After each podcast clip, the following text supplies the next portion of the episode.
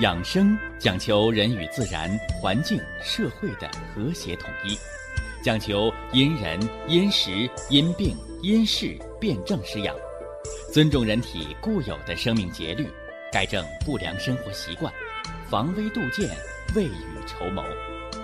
让我们一起学习、感受、实践养生的大智慧，用智慧去把握健康，用身体去感悟健康，用心灵去感受健康的幸福和快乐。欢迎收听《我和健康有个约会》。下面有请徐老师讲解博医文化的大智慧，让我们一同感受健康带给我们的快乐。好，下面有请徐老师。徐老师，您好。哎，主持人好。全国各地的听众朋友们，大家好。欢迎各位呀，来继续关注。收听咱们的博医堂养生健康论坛，我是大家的老朋友徐振邦。诚实、守信、人心、人数，铸就百年博医堂。科学的保健之法，是以文化作为基础，是吧？所以博医堂保健食品，它的目的就是为了服务于四季养生、五行疗法。那除此之外呢，是吧？我们甚至还要配合食疗，啊，甚至呢到医院，啊，寻求医生的帮助，配合呢适当的选取中成药来进行调养。所以，好的养生是为文化服务的，而绝对不是为了某一种保健品来服务的。啊，所以这是博弈文化的特色，啊。那咱们今天呢，就言归正传了啊，书接上回，肺，肺脏的这个脏腑系统，一脏一腑，一体一关。这一脏一腑，我给大家做了介绍了，啊，讲了肺和大肠相表里。这一体呢，我们给大家讲了人的皮肤，啊，作为人体最大的免疫器官，这个皮肤，啊，你是长荨麻疹呐，啊，你是皮肤啊老过敏，你还是动不动皮肤就起湿疹，哎，你不要。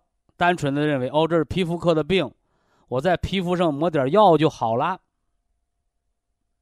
那个做的都是表面的文章。人生百病，根根于五脏。所以，当你皮肤的系统出现问题的时候，你一定要想到，谁是皮肤的根。是不是？哎，祖国中医说肺主皮毛，啊，肺主皮毛。哎，包括呀，我们从这个养生、保健、预防的角度去讲，那个皮肤的粗糙、老年的那个瘙痒症、皮肤的那个干燥症，你都不是在皮肤上抹抹药啊。洗洗澡，它就能解决？解决不了。一定要内调于脏腑，调于什么脏腑啊？调于肺。啊，肺的脏腑养生，直接影响到皮肤。那肺的脏腑养生，肺有什么特点呢？喜湿、恶燥、畏寒，主人一身之气。是不是？那是不是肺脏的养生，我们就得花大价钱吃管肺的保健品呢？啊，非也。其实真正的养生是不花钱的，真正的科学的养生调理，哎，就在我们生活当中，它都是免费的，是吧？你像啊，在博医养生文化体系当中，我们不花钱就能养皮肤，就能养肺脏的方法。哎，当属我们的归西疗法，是吧？我一说归西疗法，好多人认为，哎呀，不就是喘气儿吗？非也。你如果把中医的养生导引之术，就简单的理解为广播体操了，那你就太肤浅了。中医的归西疗法，是吧？是传统的气功养生的基础。啊，我们不讲气功养生，我们只讲归西法的调息。另外，大家注意这个“息”，我一说调息，好多人就写呼吸的“吸”，啊，喘气儿那个“吸”，啊，这又错了。是吧？所以咱们听博医文化，学博医养生，我们该做一个养生的文化人儿啊，别做那个白字先生。那调息的息是哪个息呀？是休息的息，立正，少息，是吧？什么叫少息？啊，就是稍微休息，哈哈，稍微休息。那么现在呢？实际上很多人呢，他是休而不息，啊？你包括躺在床上，你那失眠呢？你是休息吗？你不是。久而久之得抑郁症了，是不是？哎，还有人失眠，他吃安定片吃完了，药物把人麻醉倒了，什么也不知道了，推都推不醒，是不是？麻醉药物、安眠药物过量的昏迷了。你休息了吗？你那不是休息，你那是昏死过去了。所以休是休，息是息。休，休的是体，人这一疙瘩这一块儿往上一躺，这休的是体。而息呢？大家注意这个“息”字怎么写？上面是一个自己的字，下面是一个身心的心，所以休息的息，息的是什么？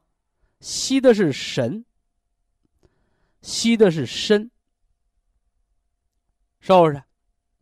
所以人休息是身心方面的修养。如果你只注重体的方面，而呼吸忽略了身和神的方面，什么是身？身就是我们的内脏，所以休息是心神同养，是吧？好了啊，解释完这一对词了，我们回来接着说这个调息。其实调息调的是什么？好多人认为就是练肺子喘气儿，非也。它调的是五脏的节律。说五脏的节律还能调吗？能调，是不是？平时啊，我们在元气足的时候，受元气的滋养，五脏六腑它是全自动的。到点儿就困了，到点儿就醒了，到点儿就饿了。到点儿呢就吃饱了，你看它非常的有节律。但是呢，当人体过于紧张的时候，手忙脚乱的时候，生气的时候，疲劳劳累的时候，是不是啊？我们见过这样的人吧？喝酒喝醉了，倒头就睡，鞋子衣服都没脱，脖子都没枕枕头，我在那儿睡着了。你这样睡一宿。他的经络是淤阻是不通的，他的五脏气血的运行是混乱的，是不是？啊，回过头来呢，啊，你说我今天喝醉了，是吧？我把衣服都好好脱了，又简单的洗了一个温水澡，甚至呢泡了泡脚，又喝了碗醒酒汤，哎，枕好枕头，盖好被子，床头又放了一大杯温热的水，是不是啊？喝好了水，人在睡。促进了排汗排尿。你第二天，你和那个穿着衣服宿醉一宿的那人比，你谁舒服？是不是？这话又说回来了，我们把一个人如果简单的看成一部车，你精心的保养去驾驶，和你把这车呀当成仇人的车，啊去胡造。是不是啊？去破坏性的驾驶，你这车的寿命是不一样的。所以呀，人不是一部车，人比车要精细的多。所以调息、归息疗法的调息，表面上看是练喘气儿，而实质上呢，一张一弛，文武之道。它调的是神经的紧张兴奋性，它调的是五脏的节律，它调的是气血运行的规律，逐渐的让它回到轨道上来。所以归西疗法的时候，饱餐之后是不能做的，醉酒之后是不能做的，啊，一定是人躺在床上或者靠在沙发上。全身心放松，全身心投入的，去让你的五脏由原来错乱的状态，回到它应该有的规律、放松、自然的状态，是不是？所以说，归西疗法表面上是吐故纳新，是不是啊？啊，练肺的呼吸，而实际上不是空气治病，是节律。在养生，有效的节律调整，让我们的五脏回到一个什么呢？自然、和谐、统一的状态。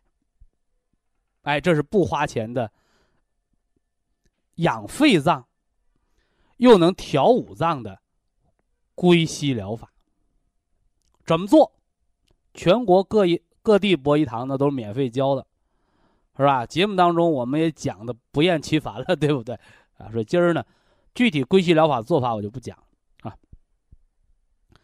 那除了归西疗法养肺脏，是吧？在这儿我还得说两个奇迹，是吧？我们说广告嘛，好多人认为广告就该说大话。我们为归西疗法做过广告，我们不说大话。为什么呢？人都说无利不起早嘛，归西疗法推广的好，全民健康，我们赚不到一分的钱。但是不能因为不赚钱，不能认为没有利益关系，它的好处我们就不把它说全了。归西疗法创造了很多奇迹，是吧？什么奇迹？哎，通过中医养生归西疗法来调息。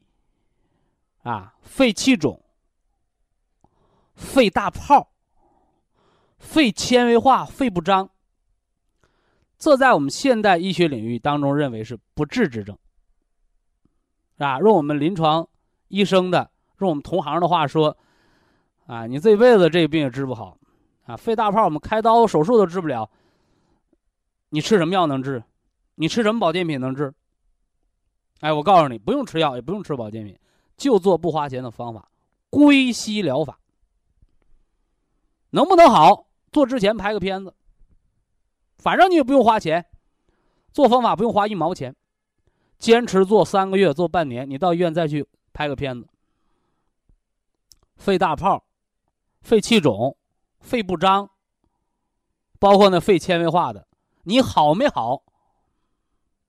好了叫奇迹，对吧？你没好，我骗你什么了？我骗你做养生操了，耽误你宝贵时间了，耽误你打麻将了，对不对？所以呀，医者父母之心，啊，人心人术耳，我们把这要做好。那除了归西疗法养肺脏、养五脏之外，哦，还有一个，啊，你看那常年便秘的，啊，说话没精神的，老是低血压、老是皮肤过敏的，还有一个不花钱的丹药，是吧？说丹药哪有不花钱的？有。是吧？早晨五六点钟的太阳，是吧？我在十二正经养生的时候给大家做过介绍。人有十二条正经，是吧？手三阴，手三阳，足三阴，足三阳，对应人体十二关。啊，哪十二个关啊？是吧？对应着人的什么呢？心、肝、脾、肺。是吧？心包、膀胱、大肠、小肠、胆囊，是不是十二关？也就是十二个脏腑啊。每个时辰都有一条经络，都有一个脏腑来主管全身的气血的运行。我们中医呢，把这叫当令。所以说呀，这就是中国人和外国人的区别。是吧？外国人干什么事儿，他可方便，是吧？啊，什么上山呢？春游啊，我们星期礼拜天去呀，是吧？我们还什么日子放假去？你看这是外国人，啊，中国人不成，啊，中国人要看时辰，是不是啊？哎，要选这个吉利的日子，啊这和什么有关呢？啊，有的人说这是封建迷信，是吧？那你说早晨？是吧？卯时上厕所，和你半夜五更上厕所改大便，哪个习惯好，哪个习惯不好啊？是吧？哎，所以中国人呐，没有什么好与不好，只有对与不对。那么十二正经养生的时候，我给大家讲过，你几点起床和几点睡觉，直接影响着体内的阴。和阳的变化。那么早晨早起，早到什么时候呢？和太阳，哎，一同上下班。《黄帝内经》上说叫与鸡俱兴，啊，什么叫鸡呀？晨鸡报晓，太阳一出来了，公鸡打鸣了，晨鸡报晓。晚上呢，啊，老雁归巢。一到晚上巧盲眼了，鸟都归巢了，是不是？你还在外边顶着月亮搁那跑步呢？啊，披星戴月的搁那什么呢？散步锻炼身体呢？你说是你精神病啊，还是我精神病啊？对不对？所以人不要点灯熬油，要合乎天道。你说这是封建？你说这是迷信？我告诉你。这是中国人的老祖宗的智慧，比科学还科学的东西。所以这叫什么叫作息？日出而作，日落而息。说这个和肺脏有什么关系？哎，关系大了就大了去了，是吧？你早晨起来做一做归西疗法、扩胸运动，啊，你在院子里、小区里溜溜弯儿，我告诉你，你呼吸到早晨的这个空气。那个就是免费的十全大补丸。反过来呢，你说我呀，睡觉睡到太阳红，睡懒觉，昨晚熬夜十二点睡的，今早上到十点钟才醒，我也扩扩胸，我也锻炼锻炼。对不起，过了这个春没这个店儿，过了这个时辰没有这个时辰的阳气，你再吸吸不着了，对不对？那还有啊，老年人说。徐老师啊，我比你说的还早，太阳还没出来呢，二半夜早晨三点钟我就醒了，我就起床锻炼身体了。我说那你是要早着中风啊？为什么呢？因为早晨两三点钟，用中国老百姓的俗话来说，那人还没起来呢，公鸡还没打鸣呢，狗还没叫呢，你起来你吸的是阴气，不是阳气。所以老人呐，即使你醒得太早，你记着我一句话：太阳没出来，你别瞎折腾，是不是啊？啊，你看现在有的人晚上不睡，早上不起，那过的是鬼的日子，是不是啊？哎，所以人就得过人的日子，是吧？太阳出来了，你动唤；太阳落山了，你安静。你说我醒了，我烦，烦是有新的欲火，怎么办？你归西疗法。你养肾精，你补润肺气，所以把错误的生活改了，你错误的脏腑经络的运行，它就恢恢到正常。你错误的生活造的是病，你正确的生活造的就是健康。所以，真正的养生不是以卖保健品、吃保健品为主，应该是以科学的生活方式为主。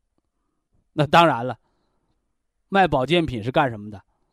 啊，它是一个企业的发展，是不是啊？因为企业有发展，你才有实力来讲这些知识，投入这些什么呢？广告啊，包括文化的宣传呢，是吧？你说我想做慈善家，你自己都穷的裤子穿不上，叮当乱响，你都穷那样了，你拿什么做慈善家呀？是不是啊？慈善家。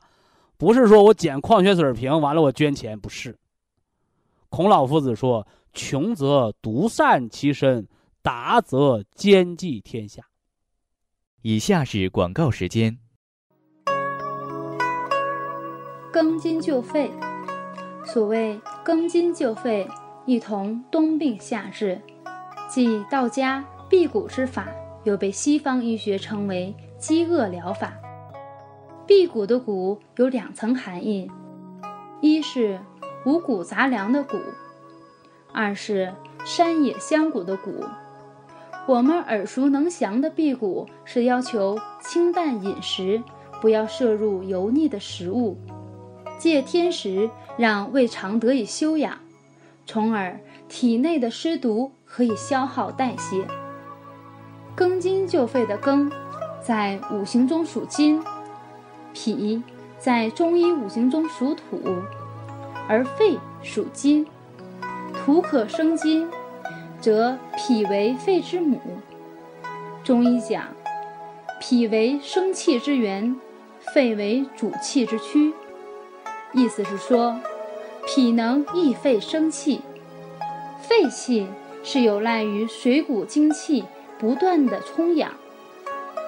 若脾气虚损，常致肺气不足，肺气久虚，影响气的生成，抑制脾气虚弱，均形成脾肺气虚，表现为气短、咳喘、纳食不化、腹胀、便溏，甚则水肿。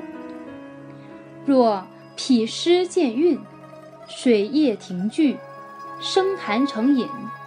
影响肺的宣降，表现为咳喘、痰多，故庚金救肺法就是通过清肠的方式，让人体胃气增强，避免子盗母气，进而使秋季多发、复发的肺病有所预防及其改善。小庚金救肺法共三天，三服。每伏头一天进行，早晨不吃饭，只吃一个煮鸡蛋，一天三餐仅限于三个煮鸡蛋。饿了可以加黄瓜或西瓜，饮温开水。如果有保元汤的配合，效果更佳。一个夏天的整个三伏，不食肥甘厚味之餐。借天时排除体内的自由基，早晨喝点热粥，吃点小菜，中午清淡饮食，不要过饱，晚上喝少许汤或粥，切勿过度操劳，保持心情舒畅。养生论坛温馨提示：重体力劳动者，量力适时而选择操作。我们真诚的欢迎新老朋友们学习了解，我们与您共享健康快乐生活。五脏之气，什么叫气？哎，我们多次强调，血是物质基础，是吧？那么气呢？哎，气就是生命的功能。那么五脏之气，不是心肝脾肺肾，不是这五个零件的功能，而是说的是人的五大生命脏腑系统的功能。那么我们祖国中医啊，用五个字。概括了这五大功能，是哪五个字呢？哎，我们的新听众、新朋友，哎，你要做一下记录，哪五个字？生、长、化、收、藏。你看啊。中国的传统文化和中国的中医，他们之间呢是密不可分的。所以，中国文化当中一个字，它就有着非常深刻的含义。甚至是你用外语，是吧？用英语，你不能简单的来概括出来它的功能。可见呢，中国文字文化当中的意义的博大。那何为生啊？哎，我们说春生，是吧？春天小草发芽，是吧？树啊开花儿，生机勃勃的样子。哎，这就是生。那么长呢？长就是万物茂盛的意思。化呢？化是变化，是不是？啊从开花到结果的变化，从孕育到成熟的变化。那么还有秋收冬藏呢？收就是收敛。是吧？我给大家讲过，药王孙思邈，是吧？手里擒着青龙，啊，人骑白虎，这叫降龙伏虎之术，是吧？这伏虎指的就是什么呢？哎，肺气的收敛，是吧？为什么那哮喘病发作要死人呢？因为会呼吸衰竭加心力衰竭，所以心脏和肺脏的功能它是协调的。人的喘气儿的频率，直接影响到人的心脏的波动。哎，所以呢，中医的养生大家，我们讲究的是什么呢？哎，呼吸吐纳，讲究的是调息。调什么息呀？哎，通过调节人体气息的运转，来影响心脏，进而的来调节心神，影响五脏之神明的变化。哎，这是中医的一大发明，是吧？另外呢，在博医养生疗法当中，我们的成功运用。调息，哎，运用归息疗法，把现代西方医学解决不了的肺气肿、肺大泡，哎，我们通过归西，通过自我康复疗法，是可以实现逐渐的康复，是吧？这个是可以有什么呢？这个 CT 检测报告单或者 X 光片，是吧？你做这套养生方法之前，你到医院检查。你做一段时间之后，你再去复查，是吧？我这人向来就是这样的，是吧？不要自圆其说，啊，不要老自己给自己打证明，不要讲那个 神话故事。博弈的养生文化，我们讲求的是理论联系实际，是吧？感觉是第一的，啊，做我的养生方法不让你受罪，你感觉舒坦不？啊，舒坦。舒坦了之后，你到医院再检查检查，让那医生老大哥再给你打个证明。科学检测化验单的前后对比。你让医院再证明你身体通过养生是不是得到了改善，是不是？哎，这才能让人心服口服。这是肺的收敛啊。那么肾呢？叫藏啊，肾叫藏，藏什么呢？是吧？藏金子还是藏银子？啊，都不是。是比金子和银子还要宝贵的生命之精。哎，肾是来藏精的。那你那精藏的足不足啊？哎，我们常说肾虚，肾虚。哎，肾虚就是你那肾的精丢了，空虚了。是吧？中国人说了几百年、上千年的肾虚，是吧？肾精丢到哪儿去了？通过现象看本质，什么是肾虚啊？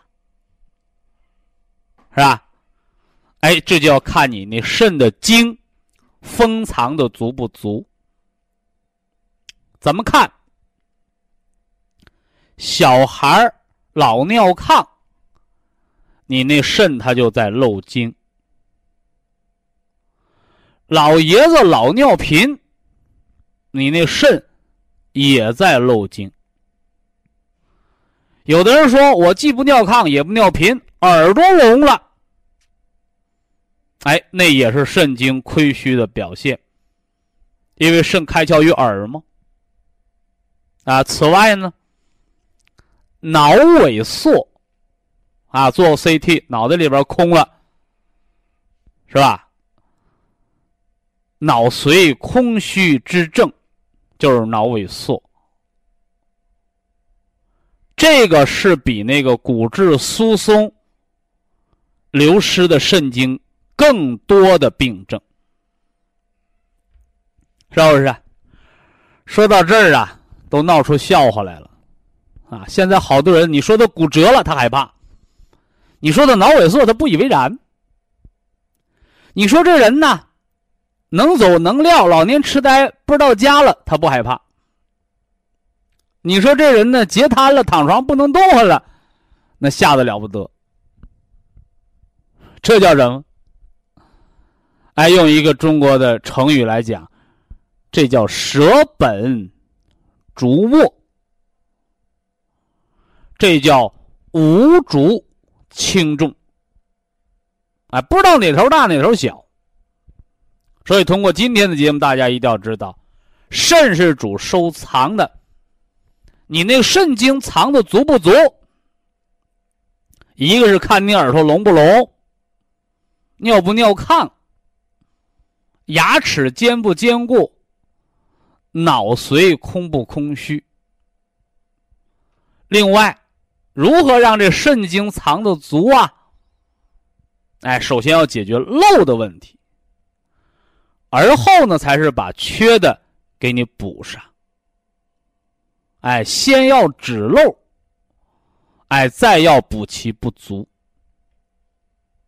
是不是？哎，你从中国的食疗养生上来讲，啊，冬虫夏草，啊，冬虫夏草。包括这个人参补气，哎，这些食疗养生食疗保健的方式，都是先补漏洞，是吧？后增不足，哎，是要有个先后顺序，是吧？你那大水缸的窟窿你不堵上，你什么时候水它也填不满。所以养生啊，莫急于求成，啊，一定要抓主要矛盾，抓住重点。哎，这是分门别类，给大家讲了五脏之气，啊，这是概括的说，啊，生、春生、夏长、秋收、冬藏。哎，一年四季都要有脾，有我们脾脏的运化。你化的好了，那叫变废为宝；你化不好，喝凉水长肥油，那叫痰湿，是不是啊？你化不好，那痰湿溢于体表，那叫湿疹。那痰湿困于脏腑，那叫脂肪肝。那痰湿就粘血管壁上，它不下来，那叫动脉粥样硬化。所以呀，现在人的生活呀，不是营养不良，而是营养过剩，不是吃的不好。是吃的太好，废物太多，代谢不了，所以不是增加营养，而是节制营养。所以补的太多了也是病。哎，那我们就应该增加一下脾的运化，哎，用一些健脾化湿的方法，啊，什么山楂丸啊、苦荞啊、荞麦，是不是啊？哎，银杏三七呀，是吧？当然了，选食疗你可以听这个营养师的建议；选保健品那看保健功能。那吃药呢？吃药要经大夫的批准，人不能乱吃药，是吧？说了五脏，那么我们下来回归重点，说一说冬病夏治，夏三月。心脏是吧？五脏的功能我们概括的讲了，今天具体到心脏。心脏它有什么功能啊？冬病夏治，夏三月养心。为什么这夏天是高血压、冠心病、心脑血管病的黄金康复期呀？是不是？那这里边有怎样的知识呢？哎，我们今天给大家来一一的讲解分析。首先呢，我们来说说这个心脏的功能。啊，昨天我们讲了，心脏是个大肉疙瘩，对吗？不对，是吧？那就太片面了，太无知了。心为人的君主之官。是吧？心主血脉，主人的神明啊！我们不能说的太多了啊，说的太多讲不完，就说这三句话吧，是吧？第一句话是心是人的君主之官，什么叫君主之官呢？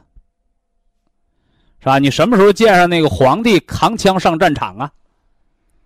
是吧？你什么时候见上那个总统撸胳膊挽袖子到水田里边插秧啊？哎，所以自古到心脏为人君主之官，它是不受邪的。所以心脏干多少活他想一想就行了，哎，不用他干。哎，所以大家不要把心脏。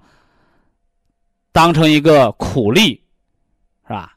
心脏干的是一个巧劲儿，所以啊，那些得心梗的，那些突发性心脏病猝死的，那个心呐，都不是累死的，是吧？他那怎么死的？笨死的，啊，笨死的，是那个心神没指挥好，是吧？你那车马力再大，你就往城墙上撞，不给你撞报废了吗？是吧？所以心脏它就不是个出力的主，他就是一个动脑筋、使巧劲儿的主。所以便有了“心主神明”这第二句话。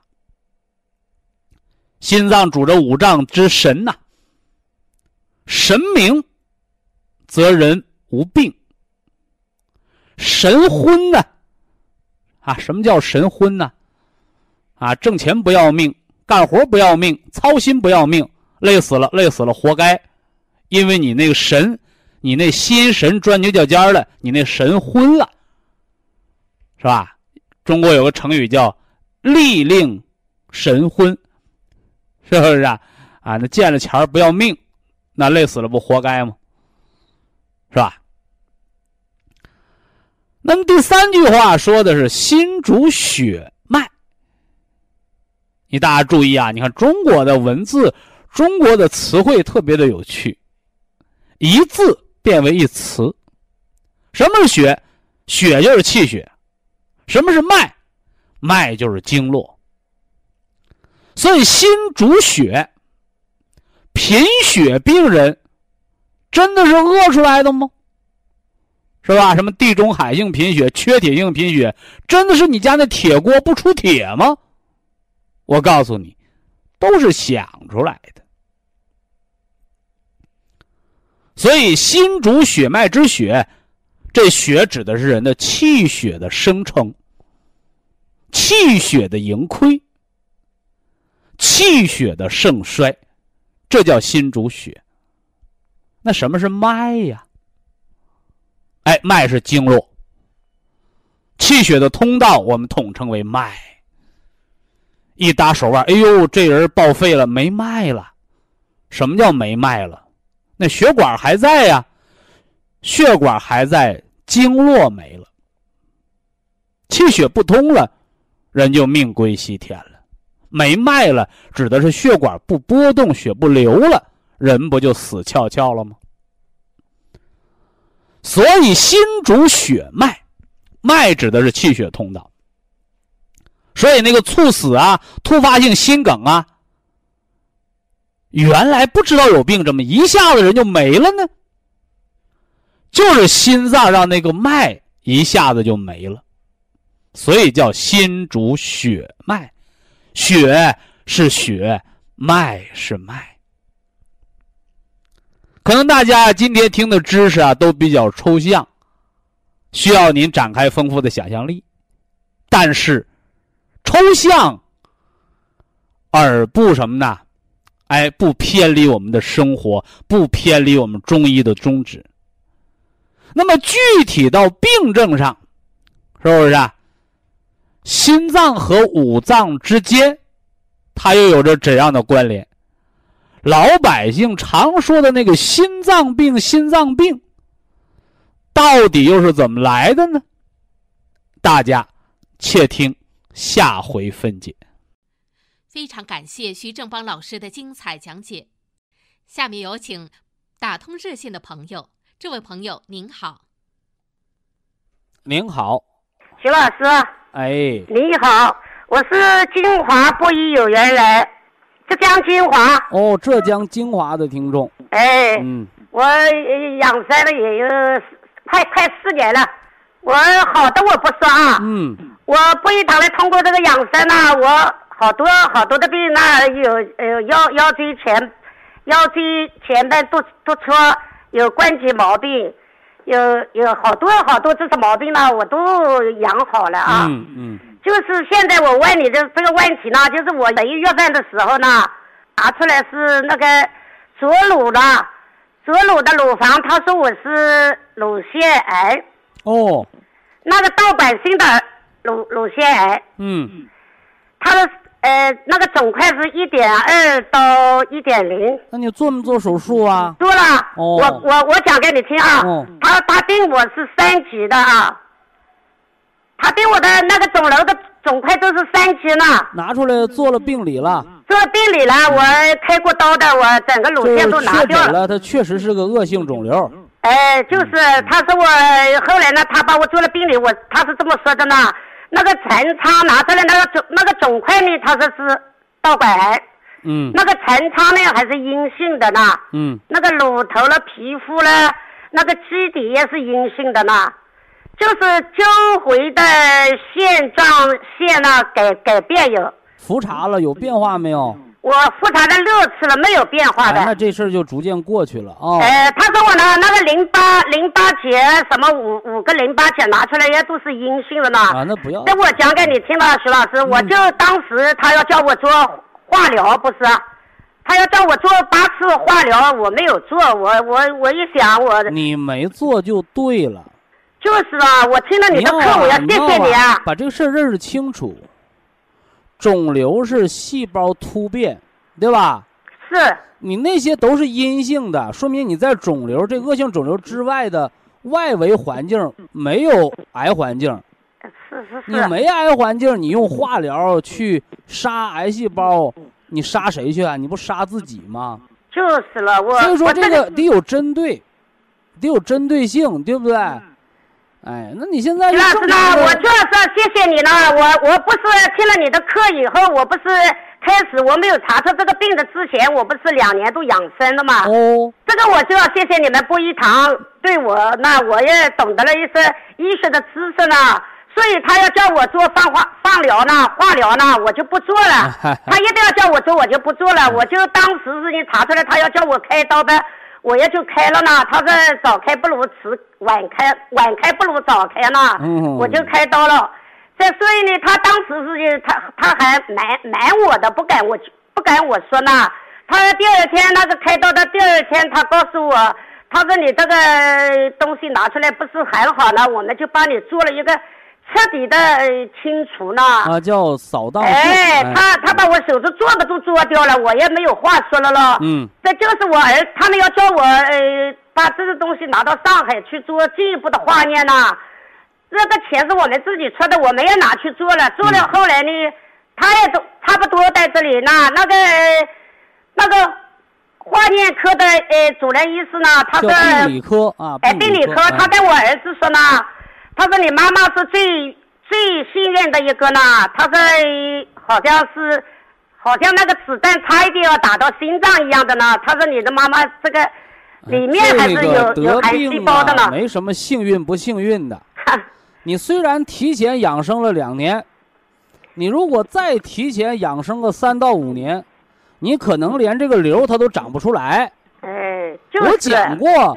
不是说昨晚睡个觉做个梦，好细胞就变成癌了，变成恶性肿瘤了，不对。你那个从良性到恶性，它最起码有个两三年的蓄积过程，是不是？所以说你现在不用琢磨这个瘤是良的是恶的，你不用琢磨这个了。你现在需要琢磨的是两件事。第一件事，这个瘤三年前怎么造出来的？第二件事，你现在的生活。和三年前那个错误生活有什么差异？把错的改对了，把对的坚持好，而后你两整年了，每一年再查一次，对吧？这样呢，到了五整年，这个病就翻篇儿了。就你再长什么肿不肿瘤和这个瘤都没关系，知不知道？知道知道。这是五年的免疫期，但是五年内，如果你还按照原来生活方式。比如说什么熬夜呀、生闷气呀、情志不舒啊，你这些再出现什么变化，那就是非常危险的，明白不？对对对，我知道，我是听你的。而你那些什么放疗啊、化疗药，它解决不了这个问题啊。我知道，我知道。你只有看着敌人了才能打枪，你不能说你敌人没看着呢，你夸夸夸机关枪一顿扫射。你是打敌人呢，你还是打自己呢？你得搞清楚。就是啊，我主要是感谢徐老师啊，感谢博一堂，你们这个课是讲的真的是为我们老百姓。医学知识的力量。哎，就是就是。你要是无知的话，你就把钱送给人家，让人家拿毒药来害你了。就是啦，我知道了。我通过两年的养生，通过两年了，你那个微微量元素 C 结果呢？不用吃九粒了，吃六粒就够了。不是我吃的，我第一年是吃十二粒，我一直要第一年是九到十二粒，第二年就是六粒，到第三年的时候就是四到六粒，过了五年不吃。不不，我还是去年第一年开刀的时候，我查出来这个时候，我就把那个辅三康了，这是。呃，辅酶扣死了，那个西酵母了，我全部都是用上去的呢。你用这些，你比别人的身体恢复的速度我还好，我告诉你，我的身体还好，人家看我就不像一个半条命的人，不像一个癌症的人。那你本身现在也不是半条命啊。就是吧。谁规定得癌就是半条命？不是啊，他们我我到医院里去看了，他们都是好好那个大话。放化疗的时候，我都看到的。我住院的时候呢，我住了一次院，不是动化疗化的他们化的人不像鬼，人鬼不像鬼。是。我我是通过你们养生，通过你徐老师的讲课呢，我有了这么好的结果呢。不错，不错。我看上去就不像一个生病的人，我 我精气神啊，什么都是很好的。你要知道，你看上去像不像都不重要。你自己的感觉是第一的，第一第一，医生的检查是第二的，那给别人看的那就不算数了。不是嘛？他把我查出来那个乳腺癌，我心里也就一点都不慌。人家查出一个孩子要要杀都要杀破胆了，我我都我听了你的课已经听了两年了嘛，那个时候，所以我也不慌的。他叫我动手术，我就动手术了。什么个性病都不是天上掉下来的，对不对？就是都是自己造出来的，我知道。还有一个造病成病的过程。是是是，哎，那你现在呢？他有什么难处吗？不是难处，就是他叫我不是那个医院里不是叫我吃那个呃，那个一一颗那个药，就是那个雌激素那个抗雌激素的嘛。啊。我询询咨询一下徐老师，我这个药呢，我已经差不多快要两年吃掉了呢。他叫我要吃五年，你说我是不是可以？呃，这个我不好给你建议。啊。呃，另外呢，说一句啊。啊。你你这个年纪啊，吃和不吃意义不大。我。你今年有没有五十岁？有，我什么五十岁？我是六十八岁了。那六十八吃不吃意义就不大了。哦，我知道，我知道，我这。为什么呢？就五十六岁之前，你要得这个病，确实得吃雄激素来抑制雌激素。嗯。所以说，你看，有的人都吃出胡子来了，对不对？哎。是，那你到了五十六岁，你本身这荷尔蒙分泌量就少了，是不是啊？哎，如果你单吃这些激素，如果这些激素吃偏了，你对身体也有不好的影响。所以嘛，他我我查出来，后来我去查了，他讲我骨质有点疏松，我不是吃的那个骨髓补吗？哎。他医院里叫我给我打打那个针，我说我不打，我自己有。你说谁家的房子都是钢筋混凝土砖头盖的？你看哪个是打个针就长起来的？就是我说我自己有那个骨髓补，我我不吃不打你们的针，我医院里那个针了什么我都不打的，因为我听你的课听的。我是每一天都听到，一天都不落的。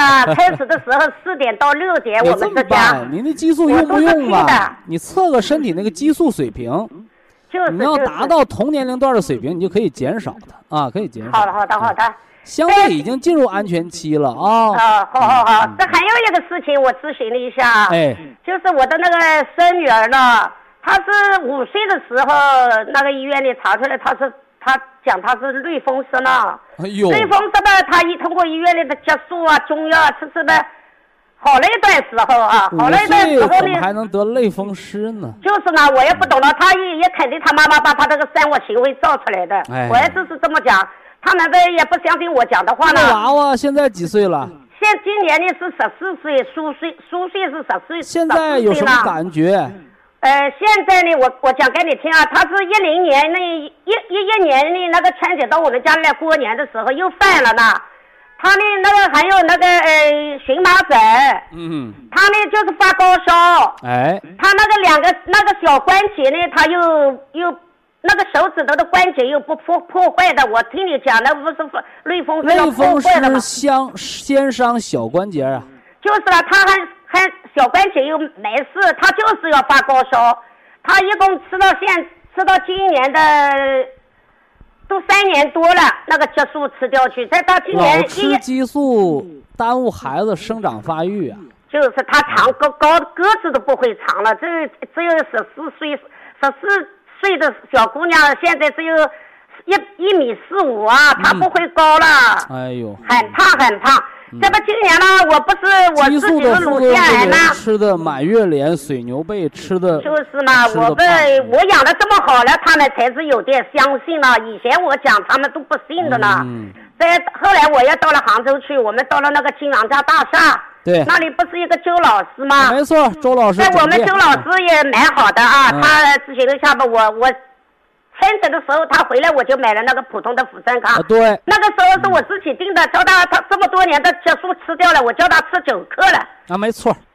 这不，我给他吃那个五脂粉，这不吃那个蔻石两克。三个月到半年就能减轻你哎，我叫他吃那个西西酵母，吃四克。嗯。我自己定的这个是，后来我到金华到杭州去的时候是四月份了呢。啊。再后来杭州不是买那个宽元液吗？没错。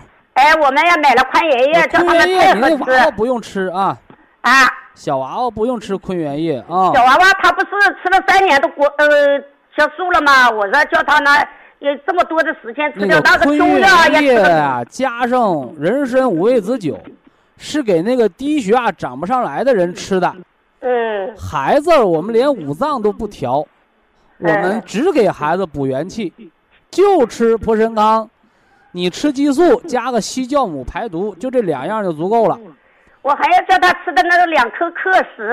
呃，Q 十吃不吃，小娃娃来说意义也不大。不是呢，就要是我。但是呢，你那孩子如果呀吃的过于肥胖，是不是啊？呃，包括孩子那个对着骨骼生长啊，你适当的吃点五子粉是应该的。五子粉是吃的，这今我是叫他常吃啊。啊，就吃这三样吧。哦，就吃这个三样就够了。啊，小娃娃不要乱吃。好好好。博一堂的保健品吃够三个月半年，你那激素酌情减停。因为激素吃到三年的量，你该股骨头坏死了。就是嘛，我听你讲课，我也我也很担心嘛。逐渐减停啊，在冬天来之前，你给它停干净它啊。好的好的。你不然那个病啊，一到季节更迭的时候容易波动。你波动的时候，你没没没完全好，你激素不停不干净吗？对不对？是是，哎嗯，徐老师，我再次谢谢你。我我再次谢谢你，你们这个播音堂的课讲的太好了，那个来激素要逐渐的减停啊，老人家啊。好好好好，好了，哎，这个逐渐减停就是呃一颗一颗的减，或者半颗半颗的减，这个台阶呢以半个月到一个月为限啊，啊，争取用三个月到半年把激素停掉啊，这就是咱们大方向啊。呃，祝老人家和家人健康。好，非常感谢徐正邦老师，我们明天同一时间再会。